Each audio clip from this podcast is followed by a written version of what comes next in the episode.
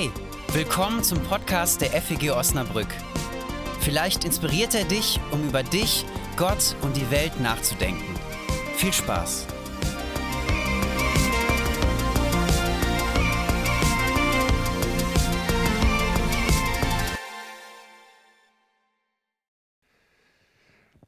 Die Hochzeit zu Kana. Wir haben hier auch eine kleine Präsentation, genau, Verlegenheiten des Lebens oder der Wein ist alle. Die Hochzeit zu Kana, ich, möglicherweise vielen von uns bekannt. Das ist diese Geschichte, wo Jesus Wasser in Wein verwandelt und sie, diese Geschichte gehört wohl zu den bekanntesten Ereignissen äh, aus dem Leben Jesu. Diese Geschichte, sie wurde, sie wurde auch oft missbraucht. Sie wurde missbraucht, um zum Beispiel herauszustellen, dass ja auch das christliche Leben festlich sein kann und nicht irgendwie staubtrocken. Und ähm, diese Geschichte wurde missbraucht, um, um auch um das zu unterlegen, deutlich zu machen, dass ja auch Jesus selbst ausgelassen feiern kann. Ausge zu, also er ist kein kein Feind ausgelassener Lebensfreude. Offenbar gibt es ja Gründe genug dafür zu werben, dass das Leben als Christ eben nicht staubtrocken, nicht langweilig ist. Warum ist das wohl so? Und außerdem zeigt dann doch diese Begebenheit auch, dass Jesus kein Kostverächter ist. Er feiert mit, er lässt äh, Wein zu, er vermehrt ihn sogar noch, also können wir doch auch wirklich ausgelassen feiern, Party machen, Wein trinken, auch als Christen, wie schön, ist alles gar kein Problem. Das Leben als Fest, ja, und auch Lebensfreude, wirkliche Lebensfreude sind gewiss auch ein Aspekt dieses Textes, den wir gehört haben, aber nicht sein Thema. Worum geht es? Das erste Kapitel im Johannesevangelium berichtet von etwas ganz Neuem, das kommt und das anbricht. Johannes der Täufer, er weist darauf hin, er sagt, siehe, das ist Gottes Lamm, das der Welt Sünde trägt. Damit weist er auf Jesus hin. Und einige Schüler des Johannes folgen daraufhin Jesus nach. Und Jesus sagt zum Beispiel dann zu Nathanael, Du glaubst, weil ich dir gesagt habe, dass ich dich unter dem Feigenbaum gesehen habe, du wirst noch Größeres als das sehen. Größeres. Es geht um etwas Neues, das anbricht zu Beginn des Johannesevangeliums, etwas Größeres, das geschehen wird und von unermesslicher Bedeutung ist für die Welt. Johannes beginnt aus dem irdischen Leben Jesu zu erzählen mit der Hochzeit zu Kana, also mit dem Beginn einer Ehe. Mit einer Ehe beginnt ja auch etwas Neues, eine tiefe Lebensgemeinschaft zwischen Mann und Frau. Also eine Beziehung von ganz neuer Qualität. Bei der Hochzeit, wenn man so eine Beziehung dann fürs Leben eingehen möchte, bei der Hochzeit da trägt man wunderschöne Kleider. Alles ist festlich geschmückt. Wie heißt es so schön? Äh, der Himmel hängt voller Geigen, so ungefähr. Alles ist wunderbar. Eine neue Zeit, ein neues Leben bricht an. Ein Fest wird gefeiert und der Wein fließt in Strömen. Wein gibt hier sozusagen die festliche Note und lässt die Herzen höher schlagen. Der Wein könnte also hier Symbol sein für die Liebe zueinander, für die Freude aneinander und für eine gemeinsame Lebensfreude. Das Hochzeitsfest im Vorderen Orient dauert in etwa eine Woche. Es ist ein Kommen und Gehen, nur die Brautführer, die feiern die ganze Woche mit. Es ist also eine erhebliche Menge Wein erforderlich, das können wir uns vorstellen. Und dann passiert es. Das Fest ist in vollem Gange. Stell dir das mal für, weiß ich, deine super letzte Party vor, wie auch immer, oder überhaupt für eine tolle Party. Das Fest ist in vollem Gange Und dann geht der Wein aus. Das ist schon, hm, wenn wir jetzt Gäste eingeladen hätten und äh, die erwarten ein tolles Fest und auf einmal ist der Wein alle. Peinlich. oh, tut uns leid, der Wein ist alle. War, das, war dieses Fest vielleicht schlecht vorbereitet? Ist das, ist das nicht eine Katastrophe? Der Wein ist alle? Nein, das ist keine Katastrophe. Katastrophen haben wir gerade andere gesehen. Nein, es ist eigentlich kein Drama, aber es ist eine Verlegenheit. Das ist eine peinliche Situation. Maria, die Mutter Jesu, wendet sich an ihren Sohn und sie weist ihn auf diesen Mangel hin. Und daraus mal so der erste Gedanke, Verlegenheiten des Lebens, Mangelerscheinungen. Ist Jesus zuständig? Die Ehe beginnt. Ein Fest wird gefeiert, nicht zu sparsam. Manche Eheschließungen miterleben dürfen, riesige Feste. Die Liebe ist frisch und gerade auch nach der Eheschließung, auch sowieso, wenn man eine Beziehung aus so richtig schön mit Schmetterlingen im Bauch eingeht, ne? die Liebe ist frisch und gerade dann am Anfang noch sehr fantasievoll. Aber im Bild gesprochen, je länger das Fest dauert, umso mehr leeren sich die Weinfässer. Also im wirklichen Leben die Liebe, die Freude aneinander, die Fantasie, diese Liebe auszudrücken, alles das wird weniger. Es ist vielleicht auch ganz schnell mehr und mehr von den Alltäglichkeiten überschattet. Der Wein geht aus, die Liebe erlischt eine echte Verlegenheit, ein lebensbedrohlicher Mangel. Jesus, der Wein ist alle. Der Studienplatz ist gesichert. Osnabrück, ich glaube 28.000 Studenten. Wusste ich gar nicht. 28.000 Studenten. Der Studienplatz ist gesichert. Mit Elan wird das Studium begonnen. Das heißt, also wir wissen, in den letzten anderthalb, zwei Jahren war, war das nicht, nicht so einfach mit dem Elan. Wenn man dann zu Hause vom Bildschirm sitzt, ne, macht das Ganze noch mal schwieriger. Aber trotzdem, endlich studieren, endlich mal, naja, hoffentlich dann bald wieder von zu Hause weg. Studentenzeit, schöne Zeit. Aber dann, nach einigen Semestern, gibt es Probleme. Ich habe ich auch selber tatsächlich vor ein paar Jahren im Studium so erlebt. Nach ein paar Semestern gibt es Probleme. Er oder sie äh, kann sich dann mit dem Studium doch nicht mehr so ganz identifizieren. Die Berufsaussichten sind zudem auch eher schlecht, ne? je nachdem, wofür man sich erschienen hat. Aber stellen wir uns vor, dann sind die Berufsaussichten dann doch schlecht. Es hapert natürlich zunehmend mit der Disziplin. Dann kommt der Druck der Klausuren und dazu muss er und sie dann das Leben auch noch selber meistern, vielleicht nebenher noch, noch arbeiten, Geld verdienen den eigenen Weg finden. Und dann hat er oder sie hat dann auf einmal kein, keine Ausdauer mehr. Der lange Atem fehlt, ein Mangel, eine Verlegenheit, vielleicht ja auch peinlich dann gegenüber den Eltern, Freunden, wie auch immer. Und dann Jesus, der Wein ist alle. oder das Unternehmenskonzept steht. Start-up. Ja. Start-up.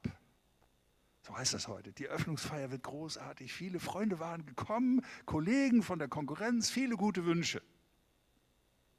Im Alltag erlischt dann die Freude über den Neuanfang ganz schnell. 60 bis 80 Stunden arbeiten, wenn es erfolgreich sein soll. Die Beziehungen leiden, der Konkurrenzdruck ist groß, die Menschlichkeit und die Ehrlichkeit leiden.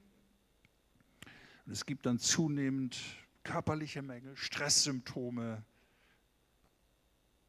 Und das noch unter den aktuellen Bedingungen.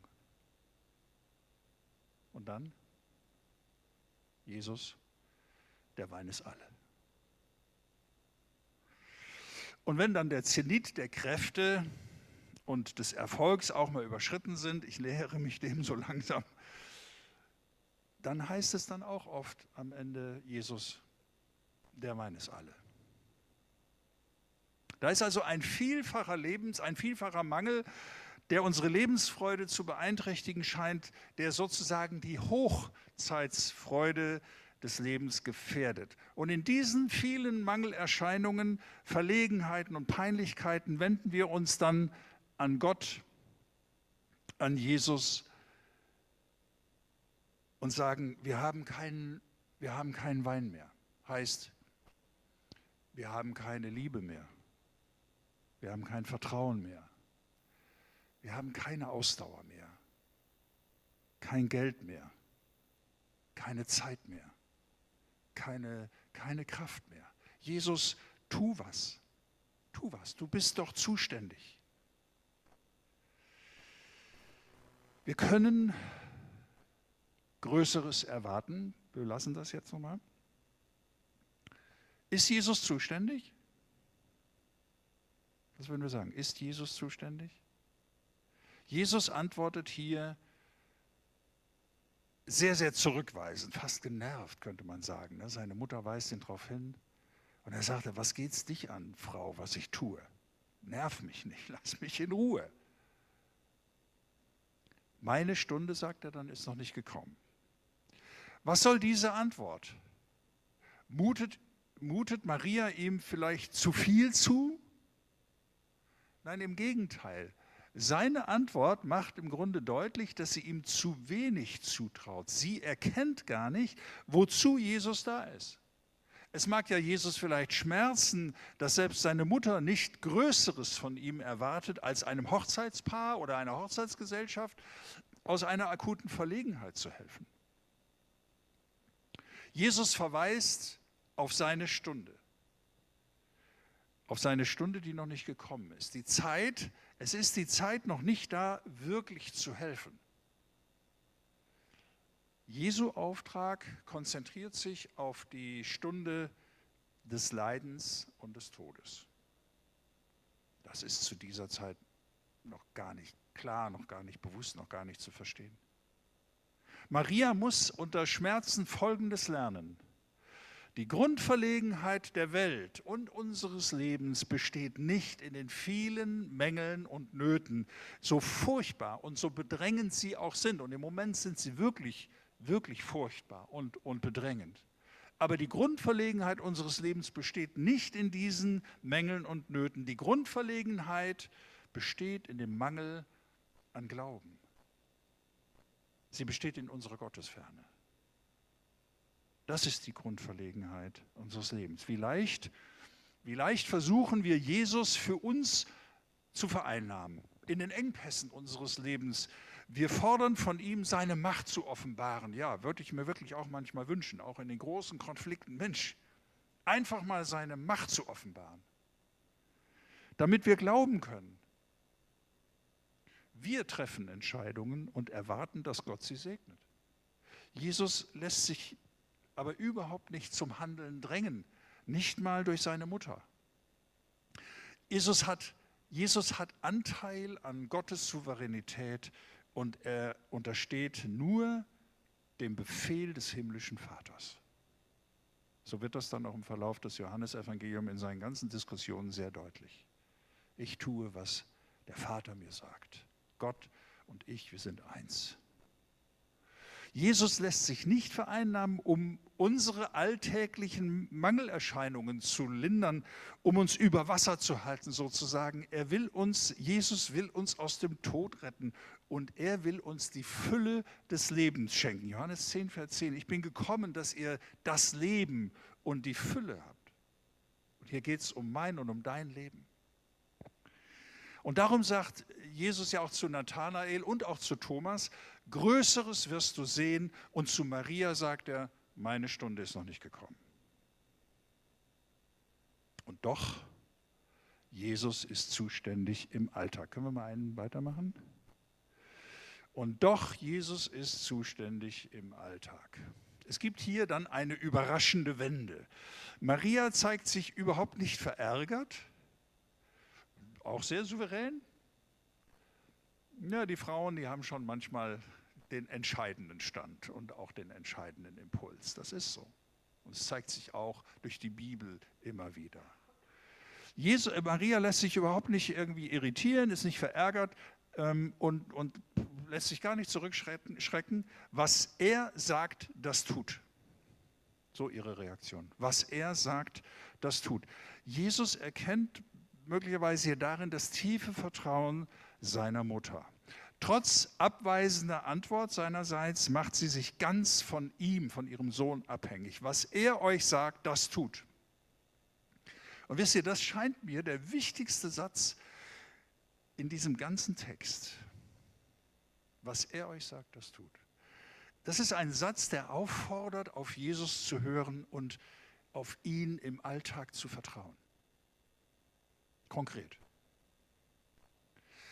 Wenn die Liebe fehlt, wenn die Beziehung, wenn die Ehe in eine Krise geraten ist, dann muss es ja nicht der schnelle Rat der Freunde sein. Dann muss es auch nicht gleich die Auskunft des Rechtsanwaltes sein. Was er euch sagt, das tut. Und was sagt er? Was sagt Jesus? Füllet die Krüge mit Wasser.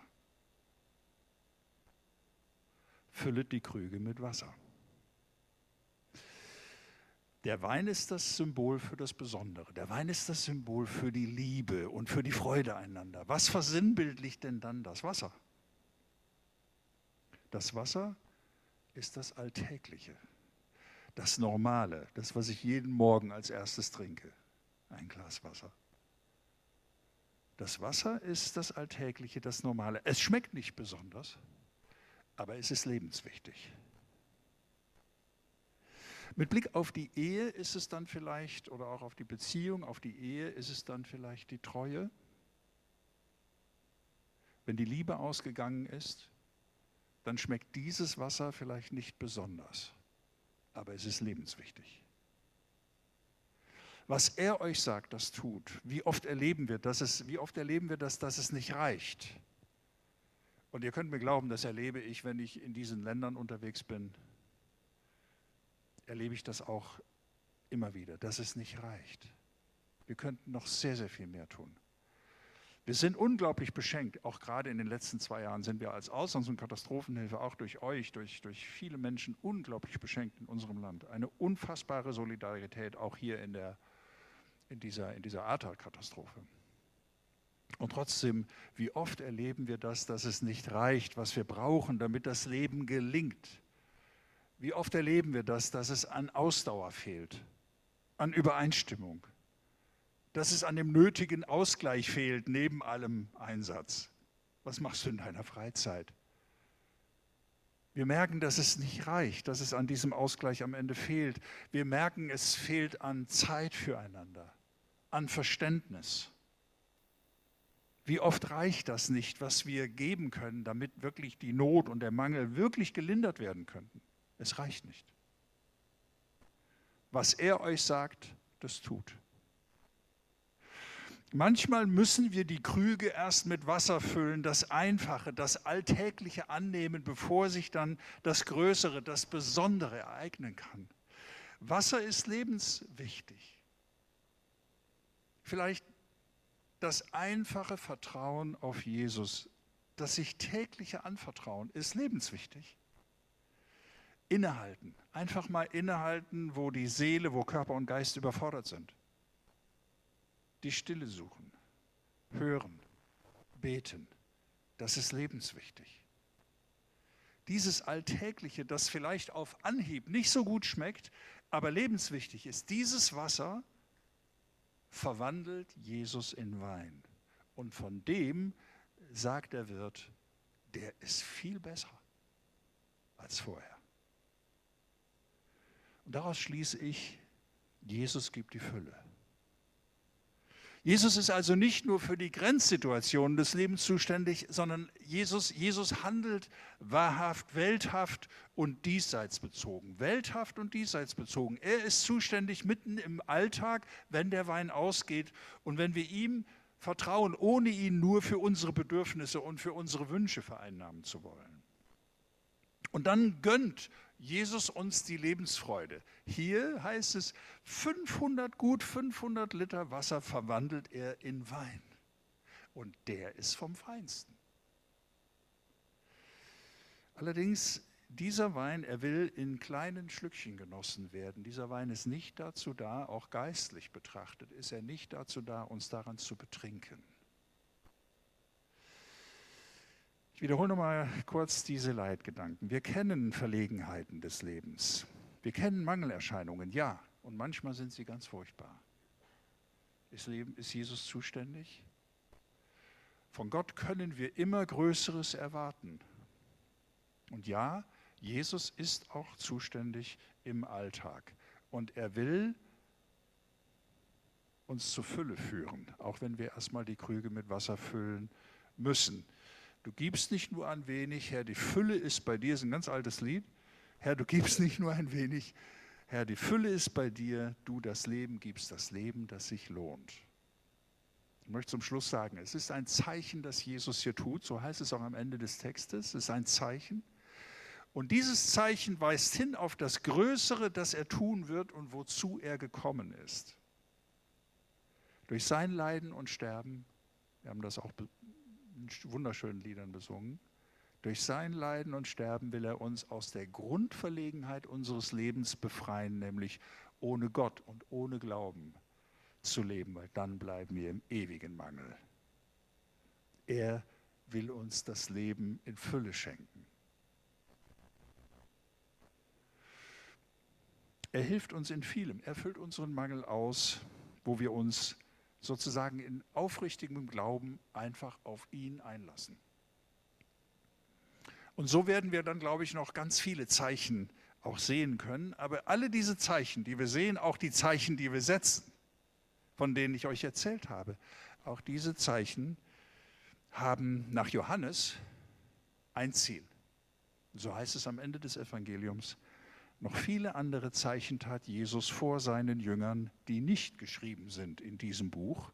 Diese aber sind geschrieben, damit ihr glaubt, dass Jesus der Christus ist, der Sohn Gottes, damit ihr durch den Glauben das Leben habt in seinem Namen. Amen. Das war's für heute. Wenn du mehr über uns erfahren möchtest, wer wir sind und was wir machen, schau doch mal auf feg-osnabrück.de. Da wir uns ausschließlich durch Spenden finanzieren, wäre es auch richtig cool, wenn du uns unterstützen würdest. Alle Infos dazu findest du auch auf der Homepage. Na dann, bis zum nächsten Mal.